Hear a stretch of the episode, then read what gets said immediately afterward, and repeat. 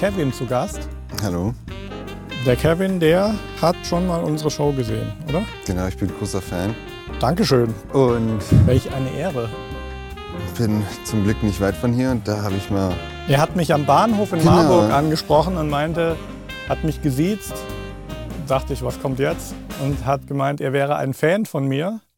Und dann habe ich gesagt, wenn das so ist, dann musst du natürlich vorbeikommen.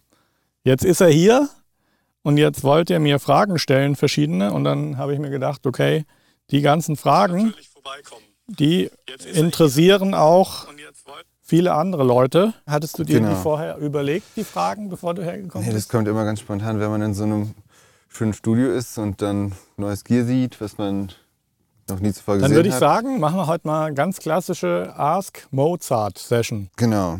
Gut, meine erste Frage ist direkt zu den Lautsprechern. Warum mussten es direkt die B und W sein und warum haben es nicht zum Beispiel Neumann K420 gemacht? Also warum genau diese Monitore? Also das ist ja immer so, man baut ja zu sowas eine persönliche Beziehung auf, ganz einfach. Und ich habe ähm, viele Jahre in Köln im Soundstudio N, und zwar im neuen Soundstudio N an der Schokoladenfabrik, bin ich jahrelang hingegangen mit meinem Rechner, mit meiner fertigen Produktion, habe ich meinen G4, G5 oder was auch immer gerade aktuell war, da reingeschleppt, angeschlossen an deren System. Und die hatten eben auch B&W 800 Serie Boxen, die hatten die 801, die jetzt nicht mehr gebaut wird, die eigentlich das gleiche wie die ist, nur hat die 801 statt zwei kleineren Woofern einen großen und dieser Sound, äh, der war für mich einfach über Jahre hinweg das Ultimative. Und äh, daraufhin hab, ist mir natürlich auch aufgefallen, dass die 800er Serie von B&W in vielen Mastering-Studios quasi so ein Standard ist. Äh, Abbey Road hat die ja auch. Und das ist schon auf jeden Fall der äh, meistverkaufte High-End Mastering Speaker, kann man sagen. Ich bin jetzt überhaupt gar nicht festgelegt. Wir schauen uns demnächst auch ein paar andere Sachen an, kriegen hier so ein äh, relativ teure PMC Nearfields noch, auf die ich sehr gespannt bin. Äh, es ist irgendwo immer noch eine Lücke für ein weiteres System. Und was mir eben auch aufgefallen ist, ist, dass das, was man beim Mixen und Mastering fühlt, was man an Lautsprecher braucht, das verändert sich auch über die Jahre. Ich glaube jetzt, dass auch durch den Raum hier und dadurch, dass ich jetzt ich seit neun Jahren mit den Boxen eben auch arbeite, ich glaube, dass das Gehör sich auch weiterentwickelt und verändert. Mir fehlt noch was im Moment. Das ist aber was, das hat sich jetzt erst in den letzten vier bis sechs Wochen bei mir überhaupt herauskristallisiert, dass mir noch was fehlt. Und jetzt werden wir viel probieren und berichten. Ähm, das wäre der erste Teil der Antwort. Aber du hattest noch eine andere Frage, gell, was die Nutzung, wie viel wir die benutzen, betrifft. Genau, also wie ist das Verhältnis zwischen dem kleinen Küchenradio, den NS10 und den B&W? Ich möchte das jetzt nicht pauschal beantworten. Im Buch habe ich zwar so eine Formel aufgeschrieben. Das Hauptproblem mit den großen B&Ws ist, dass man die Perspektive für den Konsumenten verliert. Weil definitiv ist es halt so, man wird, wenn man jetzt über alle Systeme äh, hin und her schaltet, wird jeder immer sagen, ja, lass mal die, die sind eindeutig geiler beim Anhören. Es ist aber andererseits so, dass halt niemand so einen Sound weder in seinem Wohnzimmer noch und tatsächlich noch am ehesten in einem teuren Auto. Also die Wahrscheinlichkeit, dass sich jemand irgendwie einen teuren Porsche oder eine S-Klasse oder so kauft äh, und dann einen Sound auf dem Niveau drin hat, die ist größer, als dass es irgendwie jemand in seinem Wohnzimmer hat.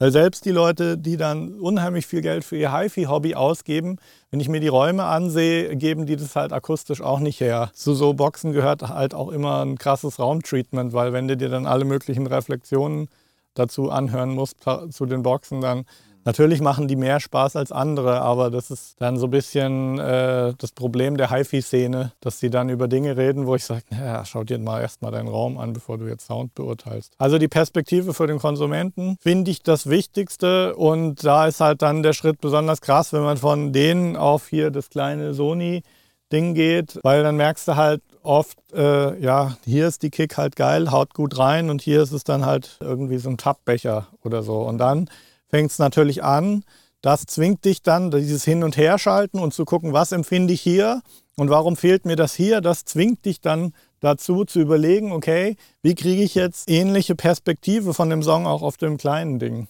Das ist im Grunde genommen die Technik, mit der man arbeitet. Und von daher, wie viel man dazu hin und her schalten muss. Man könnte auch sagen, es reicht ein kurzer Moment, um sich hier einen Schreck abzuholen und dann festzustellen. Aber in der Praxis ist es dann halt so, dass wenn ich lange auf diesem kleinen Ding arbeite, und wirklich gucke, dass ich alles an Elementen und an Gefühl, was ich von dem Song brauche, hier drauf kriege, dann schalte ich auf die große um und dann fällt mir vielleicht auf, dass ich manche Sachen ein bisschen übertrieben habe. Klar, also hier ist nicht viel unter 100 Hertz los. Das heißt, du musst dann sehen, dass deine Kick halt in den unteren Mitten irgendwie stattfindet. Und dann kann natürlich sein, wenn du halt hier auf richtig pumpen gehst, auf dem Ding, kann natürlich sein, dass du dann auf den großen denkst, okay, jetzt ist einfach bei 150 bis 200 ist es ein bisschen aufdringlich und dann gehst du hin und her her, versuchst da so eine Balance. Vielleicht kannst du ja 80 noch reindrücken, was das Ding noch überträgt, gehst dafür ein bisschen bei 150 zurück. Es muss halt letztlich auf allen Systemen das gleiche Gefühl rüberkommen. Also der Mix ist dann auf einem hohen Niveau meines Erachtens und, und wenn du halt gute Referenzmixe hörst, kannst du über alle Boxensysteme gehen. Der wird überall funktionieren, der Mix. Das zeichnet einfach einen guten Mix aus. Und diese Technik über die verschiedenen Systeme hin und her zu schalten, die zwingt dich einfach dazu, dir das zu erarbeiten. Und wenn ihr dann im Mixing-Prozess seid,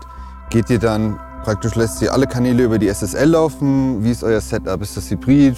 Benutzt ihr hauptsächlich Plugins? Also wir haben ja zum einen, machen wir viel Stem Mastering, was wir fast immer in the Box machen. Unser Stem Mastering hat ja verschiedene Prozesse. Der erste Prozess ist, dass der Kunde uns seinen Mix schickt, mit dem er schon gelebt hat. Wenn uns da eben auffällt, okay, äh, ja, die Vocals, die würden wir jetzt gerne nochmal unbearbeitet hören, weil wir trauen uns vielleicht zu, dass wir die Vocalkette nochmal neu aufbauen, dass das Ganze halt wirklich nochmal auf ein anderes Niveau zu bringen ist, dann ist es tatsächlich manchmal so, dass wir sagen, der Kunde soll uns einfach eine gut Lautstärke balancierte Version von dem Dry Lead Vocal schicken und den Rest als Stems. Und dann kann durchaus mal sein, dass wir so ein Stem Mastering generell in the Box machen und dann aber die Vocal, Lead Vocal Kette oder auch mal eine Kick oder Snare übers Pult oder über, die, über Outboard laufen lassen. Das kommt vor, aber nicht so oft. Und dann haben wir halt die Mixing-Projekte, die ich hier am Pult mache, so die großen Mixing-Projekte, wo eine große Anzahl von Spuren angeliefert wird und wo für den Kunden das eine gewisse Wichtigkeit hat, die in Balance steht zu der Wirtschaftlichkeit, so einen Mix zu zahlen, weil da bist du auf jeden Fall, kommst du da in den Bereich vierstellig,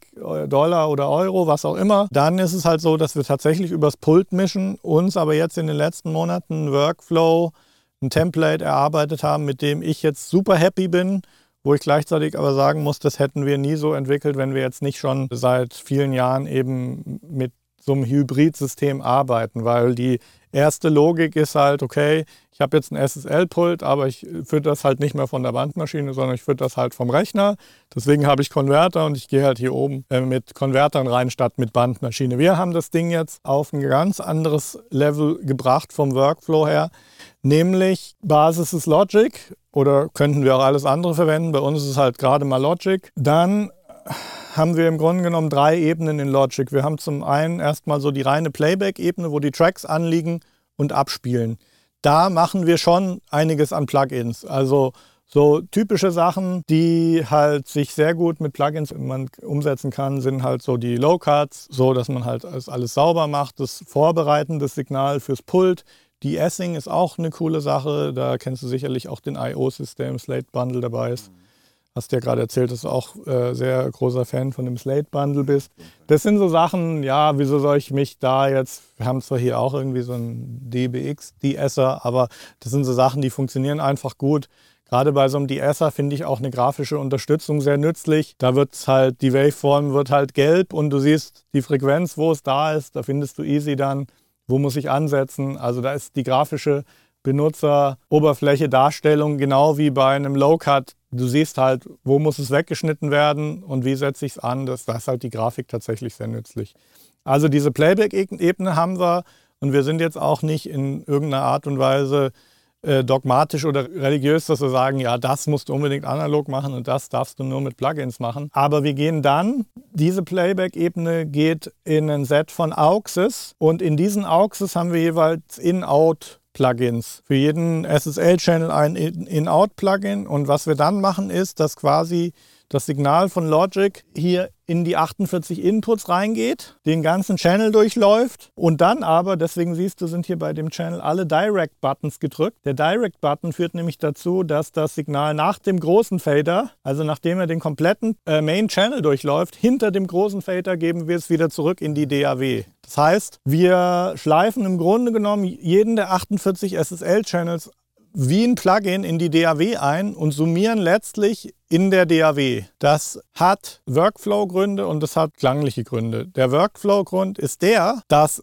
alles, was wir im Pult machen, nach dem großen Fader wieder in der DAW anliegt. Und da kommt unsere dritte Ebene ins Spiel, das ist nämlich die Record-Ebene. Wir haben da quasi 48 analoge Inputs, die wir Record Ready schalten mit einem Knopf, weil das gruppiert ist. Und dann können wir einen dann gehe ich auf Record in Logic und dann kann ich mit einem Real-Time-Abspielvorgang alles, was ich im Pult gemacht habe, in Logic zurückspielen. Und der Workflow ist quasi der, dass ich ganz normal meinen Mix mache, das Pult verwende, auch Logic, die Plugins verwende. Ich habe also eine Ebene an der Quelle, Plugins zu verwenden. Dann habe ich die Ebene am Pult arbeiten zu können, inklusive Fader, VCA-Gruppen, Automation.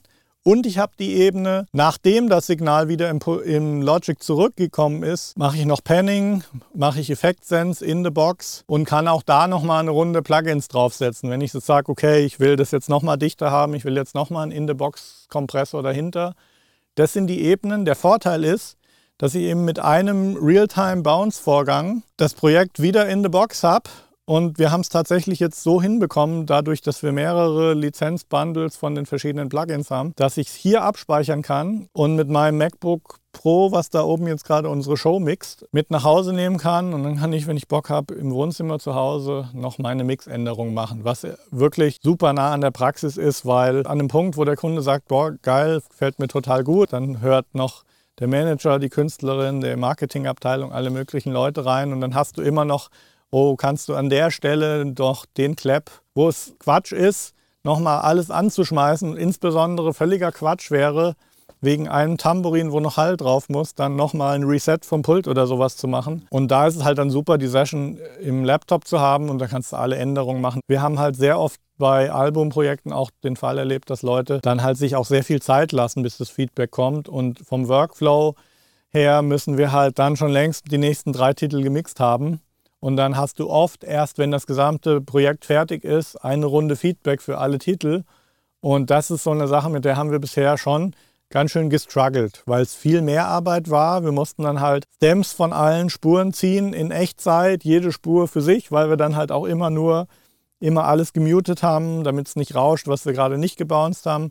Und das hat sich jetzt halt komplett dadurch erledigt, dass wir halt diese Methode haben, dass wir halt aus jedem Channel wieder in Logic zurückgehen. Funktioniert super, gefällt mir soundmäßig sogar besser, als alles analog zu summieren. Ich hänge das Analog-Summier-Ding nicht so hoch auf, muss ich sagen. Wir hätten aber natürlich auch da die Möglichkeit zu sagen, wir gruppieren jetzt das alles nochmal in verschiedene Output-Stamps und lassen es hier nochmal, das ist ja quasi die Technik vom SSL 9000, also diese moderne äh, SSL Super Analog Technik, die mir auch mega gefällt, super sauber ist und trotzdem ja irgendwie einen analogen Vibe hat. Aber auf dieser Summierebene muss ich sagen, hm, da höre ich keine Dinge, die in irgendeiner Art und Weise nicht digital machbar sind. Also wir sind auch Fans von dem einen Plugin von Slate, wo du nochmal die Summenfärbung, das stellen wir dann oft auf Neve, drehen ein bisschen Neve rein und da hast du nochmal dann so ein so eine, so eine Saturierung ein bisschen im Low-End, so eine Anhebung. Die Plugins sind halt auch schon mega weit und super geil und die Flexibilität ist halt nicht zu schlagen. Trotzdem im Mixprozess hier zu sitzen, jedes Signal auf dem Puls zu haben, den Bildschirm mal aus dem Blickfeld zu schieben, ist für mich einfach ein Ding, wo ich dann auch das Gefühl habe, die Beziehung, die ich zu der Musik aufbaue, ohne auf irgendwelche grafischen Repräsentierungen von Plugins zu gucken, ist halt auch ein, für mich ein ganz anderes Ding.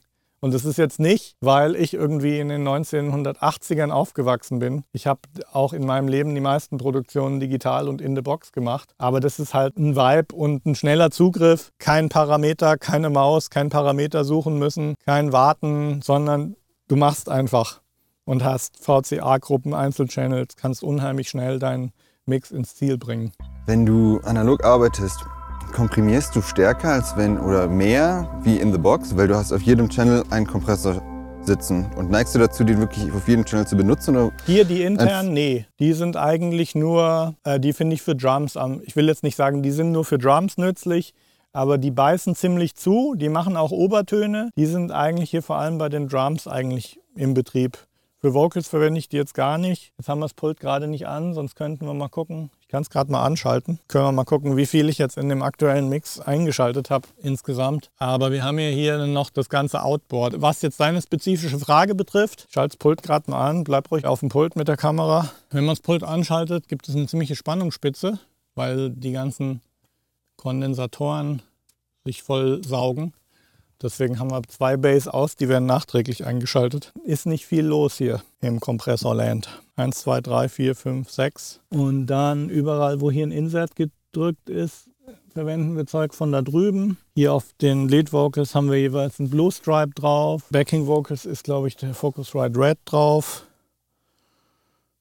Ich kann jetzt nicht pauschal sagen, dass ich mehr komprimiere oder mehr Kompression verwende. Was ich sagen kann, was aber jetzt, glaube ich, nicht deine Frage war, ist, dass du jetzt so einen analogen Blue Stripe, den kannst du härter anfahren als ein Plugin und der klingt dann immer noch gut. Die Plugins kriegen die prinzipielle Klangcharakteristik sehr gut hin. Klar, die messen das ja auch. Also die machen A, B und programmieren halt so lange, bis es genauso klingt. Aber diese, sag mal, was ich jetzt als Dreidimensionalität messtechnisch bezeichnen würde, dass es die Emulation halt auch in, in einem großen Dynamikbereich halt auch präzise ist, das hört halt dann irgendwann auf. Insbesondere ist es dann halt so, dass äh, viele Leute halt mit viel zu lauten Signalen arbeiten mit den Emulationen und äh, schon so laut reingehen, dass du diesen ganzen Dynamikbereich von so einem Gerät gar nicht austesten kannst. Die Leute gehen schon viel zu hot rein und dann hast du gar nicht so viel Spielraum, diese volle analoge Emulation halt auszutesten. Von daher wir arbeiten ja dadurch, dass wir hier dann analog sind, immer so eben auf dem Referenzlevel, wo man sagen kann, äh, wenn ich hier 0 dB habe, dann ist das minus 18 dB Fullscale in der, in der DAW und äh, das heißt, wir arbeiten hier generell mit niedrigeren Leveln als die meisten Leute, das sehe ich ja an den Sessions, die wir hier reinbekommen. Wenn ich hier so eine Einzeltrack Stem Session bekomme, lade die alle rein, summiere die, dann bin ich meistens 6 dB im roten Bereich, wo ich mich dann frage, okay, wie habt ihr das jetzt gerade gemacht und warum wundert ihr euch, warum es nicht klingt? Lange Antwort auf kurze Fragen. Versuchen wir die nächste kürzer. Das führt mich gleich zum Buskompressor hier. Ja. Habt ihr den Buskompressor immer drin? Und wie ist das Verhältnis zwischen dem SSL-Buskompressor und zwischen dem Focusrite Red?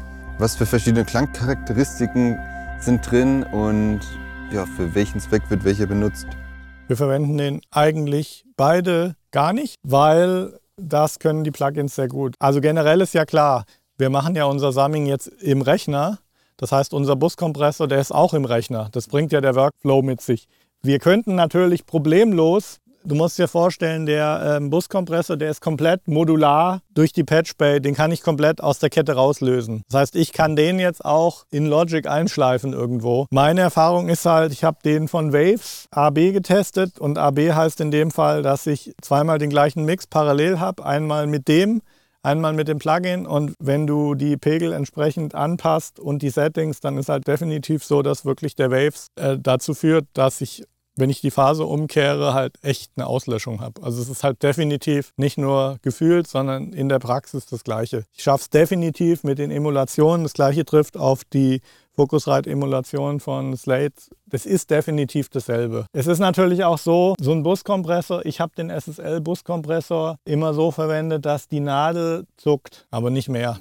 Ich verwende den nie das so, dass der bis 4 dB oder so ausschlägt. Natürlich ist sowas dann auch eher mal am Original nah dran, als jetzt was äh, wie, so ein, äh, wie so ein Blue Stripe, wo dann unheimlich viel Saturierung dazu kommt und unheimlich viele Komponenten. Also wir sehen und haben auch testmäßig überhaupt gar keinen Unterschied zwischen den Plugins und der Hardware gehört, weil wenn wir beides parallel anlegen und die Phase umkehren, haben wir eine Auslöschung und die geht bis 40, 50 dB die Übereinstimmung und Auslöschen. Und das ist Fantasie dann zu sagen, oh ja, aber the real thing, analog, halte ich jetzt auch für einen großen Fehler. Ich habe auch lieber hier ein Pult dastehen. Haben wir ja gerade schon, bevor wir live gegangen sind, habe ich es ja gerade schon kurz erklärt, dass ich so ein Pult jetzt nicht an, an einzelnen Dingen festmache, sondern das Gesamtding, das Gesamtkunstwerk von Workflow, Routing, bis zu äh, die Patch Bay hängt am Erdungspunkt von dem Haus. Wir haben eine eigene Stromleitung nur für analoges Audio.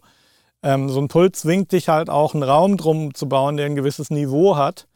Äh, und von daher ist es das ganze Ding und nicht, ich würde jetzt niemals sagen, einzeln rausisoliertes Summing oder ein Channel oder so macht jetzt den Unterschied aus.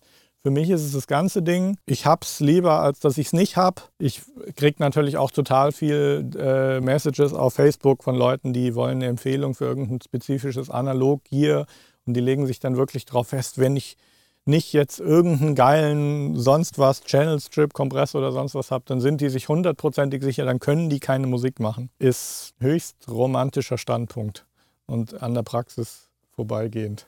Alles klar, das führt mich dann direkt nochmal zu einer letzten Gear-Frage. Und zwar hier ein 1176, ein LA2A, den, die kennt man ja, die sind hier ja. öfter vertreten im Studio. Aber hier sind vier Units von. Das ist, ein Platzhalter. das ist eigentlich ein Platzhalter. Das gehört zu der Bandmaschine da drüben, zu der Otari. Ah, okay. Da ähm, den Platz, wir wollten, dass da kein Loch in der Wand ist, deswegen haben wir da die Amps von der Otari hingestellt. Da warten aber oben schon Star-Level-Kompressoren. Und was haben wir jetzt noch bestellt? 176, die Röhren, die Uhr, Universal Audio Kompressoren. Die Star Level sind die Oktokompressoren, die bis minus 40 dB Gain Reduction haben. Die richtig? schon ziemlich krass, ja, genau. Ja. Bin ich, freue ich mich sehr drauf. Gibt es auch keine gute Emulation von den Dingern. Bin ich sehr gespannt drauf. Ja, und du würdest sagen, dein Workflow ist so vollständig und das Gear, was du jetzt hast, ist vollständig. Also ist noch irgendwas, was du ich sagst, du brauchst sehr, was? Dass mir noch was fehlt, genau. Nee, über, eigentlich überhaupt nicht. Also der, Work, der Workflow ist ja halt auch so, dadurch, dass wir eben dann in the Box quasi summieren und das Pult quasi als Peripherie reinholen. Dadurch ist es halt immer optional. Also ich kann theoretisch auch einen Mix in the Box anfangen und dann das Pult einschalten und dann sagen, okay, ich will jetzt die Vocals übers Pult machen. Ich denke über Gear sehr wenig nach und habe jetzt nichts offen. Und muss auch sagen, dass es so viel an interessanten Plugins auch gibt, spannende Sachen und es so viele Sachen auch gibt, die du analog nicht machen kannst, die du aber mit Plugins machen kannst. Finde ich auch ein bisschen absurd. Klar, man kann immer noch mehr Gear kaufen und mit Sicherheit wird in einem Jahr noch mal mehr hier stehen, als wir jetzt haben. Und der Nick baut auch wahnsinnig viel in seiner Werkstatt oben und äh, das ist aber mehr so ein das ist auch so ein Spaßfaktor, der dabei ist und ist so ein Lifestyle, würde ich sagen. Aber, aber ja, wenn du dann mal so viel stehen hast, wie wir hier stehen haben, dann äh, nimmt einfach, nimmt es auch in der, von der Wichtigkeit her ab. Es nervt einen nur dann, wenn man es nicht hat. Aber es ist auch andererseits so, wir kommen hier jeden Morgen rein, arbeiten hier den ganzen Tag man sieht das dann gar nicht mehr, was hier steht. Und äh, bei mir war es auch am Anfang, wie ich das SSL dann neu hatte, konnte ich, glaube ich, eine Woche nicht richtig schlafen. Das ist ja bei allem so, was man neu bekommt. Man hat eine Vorfreude, dann freut man sich, wenn es da ist. Und dann nach ein paar Wochen oder Monaten ist es halt zur Normalität geworden irgendwie so. Ne? Wird alles Normalität. Ich möchte es trotzdem überhaupt nicht missen, aber so dieser Thrill, den du halt hast, wenn du so einen Pult kaufst, der verschwindet halt schon mit den Jahren. Aber der verschwindet jetzt nicht in der totalen Gleichgültigkeit. Also ich weiß das schon sehr zu schätzen. Dann werden auf jeden Fall fürs Erste alle meine Fragen beantwortet. Was wir ja immer sehen, was äh, immer von großem Interesse ist, sind eben auch so Fragen zum Thema Ausbildung, Karriere, wie in das, wie reinkommen, wie was machen. Du bist ja jetzt noch ziemlich jung. 22. 22. Hast du noch viel Zeit. Erzähl doch mal von dir, was du so machst und was so dein Plan oder deine Vorstellung ist, wo du hin möchtest. Ja, also ich habe 2012 angefangen, im Studio zu arbeiten. Als erstes natürlich die Projekte von seiner eigenen Band. Selber äh, für dich zu Hause oder hast du in einem anderen Studio auch? Genau, also 2012 war ich das erste Mal in einem anderen Studio. Ah, okay. Um die eigene Band festzuhalten von der Musik. Und dann habe ich mich. Was spielst du für ein Instrument? Gitarre, Bass, Schlagzeug, Klavier. Also Alles. Schreibst du auch Songs? Genau, eigene ah, Songs. Okay. Also, Also- du kommst so richtig aus dem Musiker-Dasein, Genau, wo sich dann halt irgendwann ergibt, so scheiße, ja, jetzt muss ich es mal Genau. aufnehmen. richtig. Und dann nimmt man es auf und dann denkt man, hm, klingt irgendwie nicht so wie meine Vorbilder. Genau, und dann versucht man halt sich von überall Wissen her anzueignen. Das Mhm. heißt, man trifft sich mit anderen Leuten im Tonstudiobereich, man geht ganz jedes Jahr auf die Musikmesse, guckt, was, ist, was gibt es für Neuheiten, guckt natürlich, mittlerweile gibt es ja so, viele, so viel guten Content im Internet, wo man Mhm. auf YouTube, Ja. auf Facebook, wo man einfach sich viel Wissen aneignen kann. Mhm. Und dadurch versucht man eben seine eigene Qualität dann immer zu verbessern. Und dann Mhm. ja, wird jedes, jede Aufnahme ein Stückchen besser und dann freut man sich auf jeden Fall, wenn es dann auch besser klingt. Also du hast für dich schon so festgestellt, das ist das, worauf du Bock hast, was du machen willst im Leben. Definitiv. Inwieweit, wie betrachtest du denn jetzt die, die Möglichkeiten, damit sein Geld zu verdienen? Ich sag mal so, aus Erfahrung von Bekannten, die jetzt hauptberuflich im Tonstudio arbeiten, ist es schon sehr schwer, wirklich vernünftig davon zu leben. Mhm. Ich meine, die Stundensätze sind ja gesunken bis zum geht nicht mehr. Wenn man nach Stundensatz arbeitet, klar, ja. Genau. Wenn man jetzt ein klassisches Studio ist, was gebucht wird, klar, und wenn du dir dann anguckst, die Leute, die Stundensätze verlangen können, die sitzen halt irgendwo in LA und haben dann so, so hohe Fixkosten und Ausgaben, dass man sich ausrechnen kann, dass bei denen auch nicht so viel übrig bleibt. Definitiv. Also ich denke wirklich so Studios, die die Top-Künstler aufnehmen, die in den Charts laufen, die viel Geld verdienen, da kann man noch gut Geld verdienen. Aber wenn man jetzt wirklich so im lokalen Musikbereich tätig ist und wirklich lokale Künstler aufnimmt, ist es relativ schwierig, wirklich da Fuß zu fassen und damit wirklich auch seinen Lebensunterhalt zu verdienen. Mhm. Würde ich dir zustimmen. Also ich bin dann auch der Erste, der dann in so einem Gespräch vielleicht auch vorwarnt und sagt, Vorsicht und auf jeden Fall irgendwie realistisch sehen. Die Landschaft hat sich natürlich auch total verändert. Also die großen Studios waren ja früher so ein Anlaufpunkt, wo man wusste, oh, in dem Studio hat schon der und der aufgenommen und da ist schon das alles passiert und dieses Album. Und äh, es findet halt schon heute, das meiste machen ja Leute in ihren Studios zu Hause. Die Qualität, die man in einem Heimstudio dann produzieren kann, ist ja so enorm, dass die Frage halt auch ist, für was geht man dann irgendwie noch woanders hin? Klar, also logisch jetzt, wenn du mal, wir haben ja hier einen sehr spezifischen Bereich, den wir machen. Also hier kommst du ja quasi in dem Moment hin, wo du sagst, ja, eigentlich bin ich fertig. Ich weiß aber auch, wo meine Grenzen liegen. Und wir versuchen dann halt hier äh, nochmal, ja, so das letzte bis von 75 bis 100 Prozent nochmal irgendwie draufzusetzen. Und das ist jetzt für die, ist eigentlich auch nicht so schwer zu erklären, weil das ist ja das, da wiederhole ich mich ja, das hat schon jeder auf meinem Channel häufig gehört. Das sind halt genau zwei Punkte. Wenn du halt äh, tausendmal deinen eigenen Song gehört hast und den selber geschrieben, gespielt und gemixt hast, kommst du an einen Punkt, wo dir die Objektivität fehlt. Hat nichts zu tun mit, ich, jemand hat das Talent nicht oder sonst was. Ist auch völliger Quatsch, sich nach tausendmal hören verrückt zu machen, dass man irgendwas nicht mehr objektiv.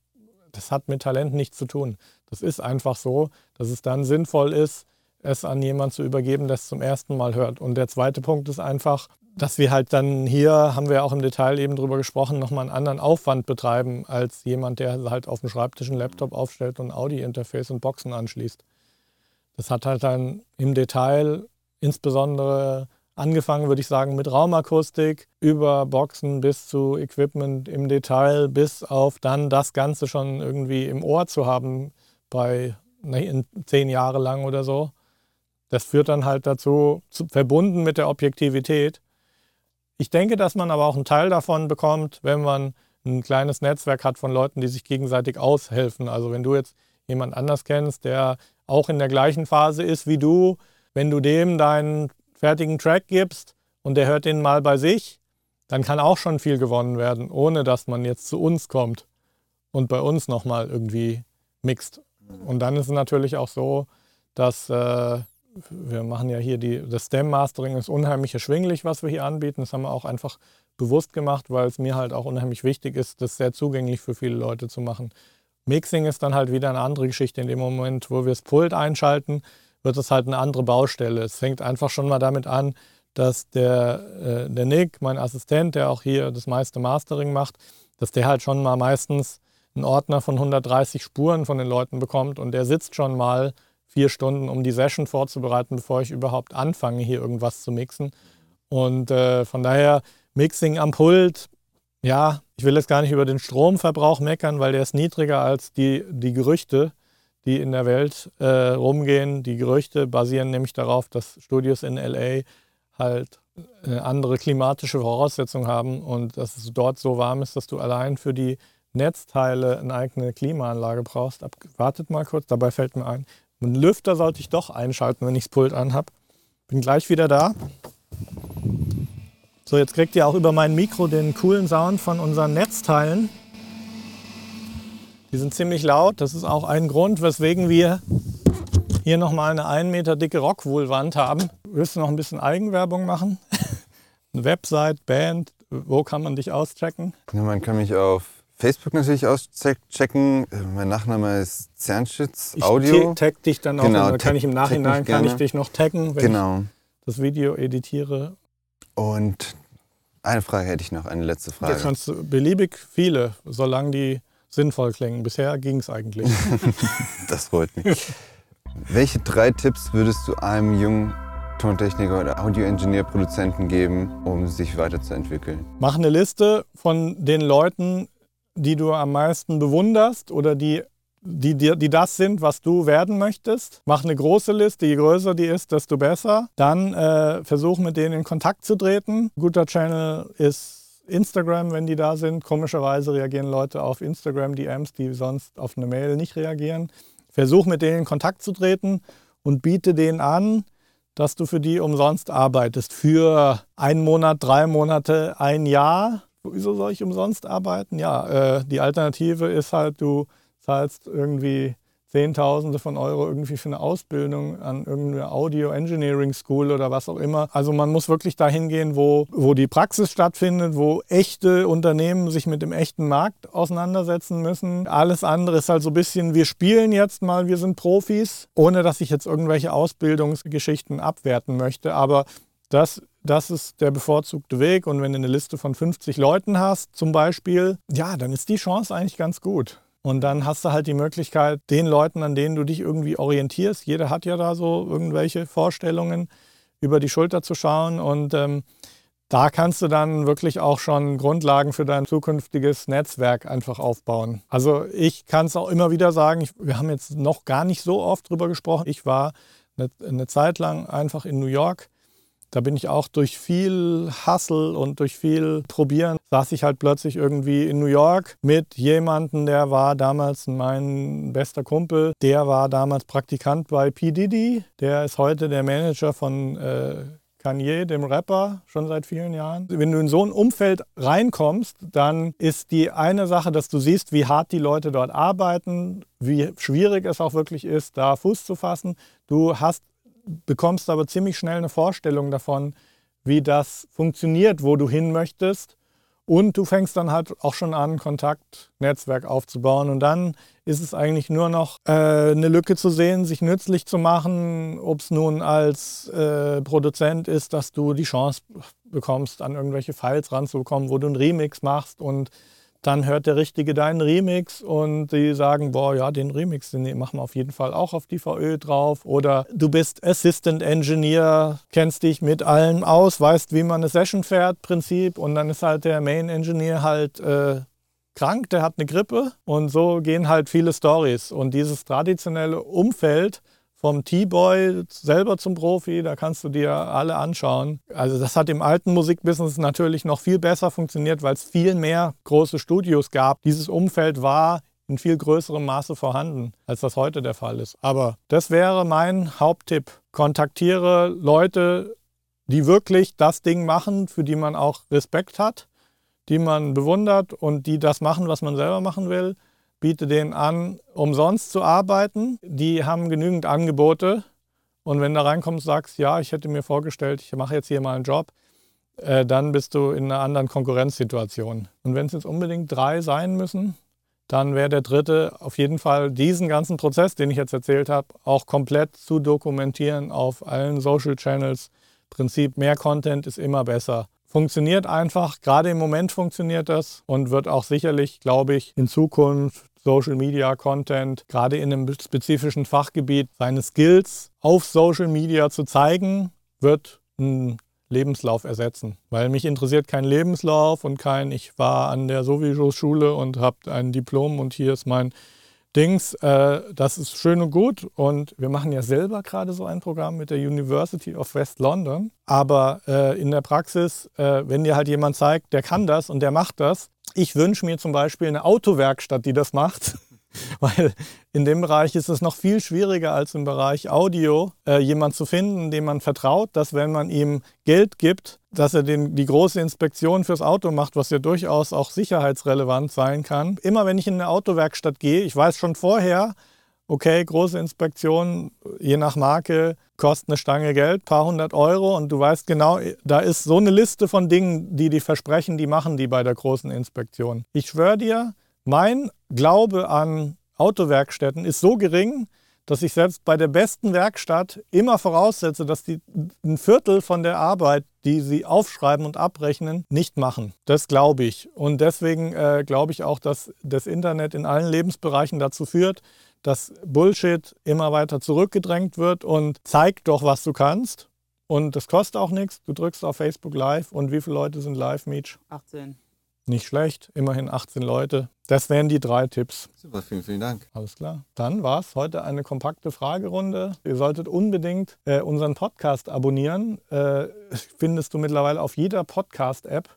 Äh, ich habe gehört, ich soll den Namen Apple nicht mehr so oft erwähnen. Jemand hat nämlich in die, in die Bewertungen von unserem Podcast geschrieben, es ist viel Schleichwerbung dabei. Es wird immer das Wort Apple, iPhone und MacBook genannt. Es wäre mal praktisch, wenn Apple uns für das viele Apple nennen mal die Geräte hinstellen würde umsonst. Dann würde ich es noch öfter sagen. ich kotze immer noch nach, wenn ich daran denke, dass ich über 3000 Euro für mein Gerät, da hinten mein Laptop gezahlt habe. Ist viel zu teuer. Deswegen Podcast abonnieren, gibt es auf allen Channels. Äh, Podcast Mixed bei Mark Mozart auf Google eintippen, dann bekommt ihr alle Infos, die ihr braucht, um es in euer Android- und Windows-Gerät reinzubekommen.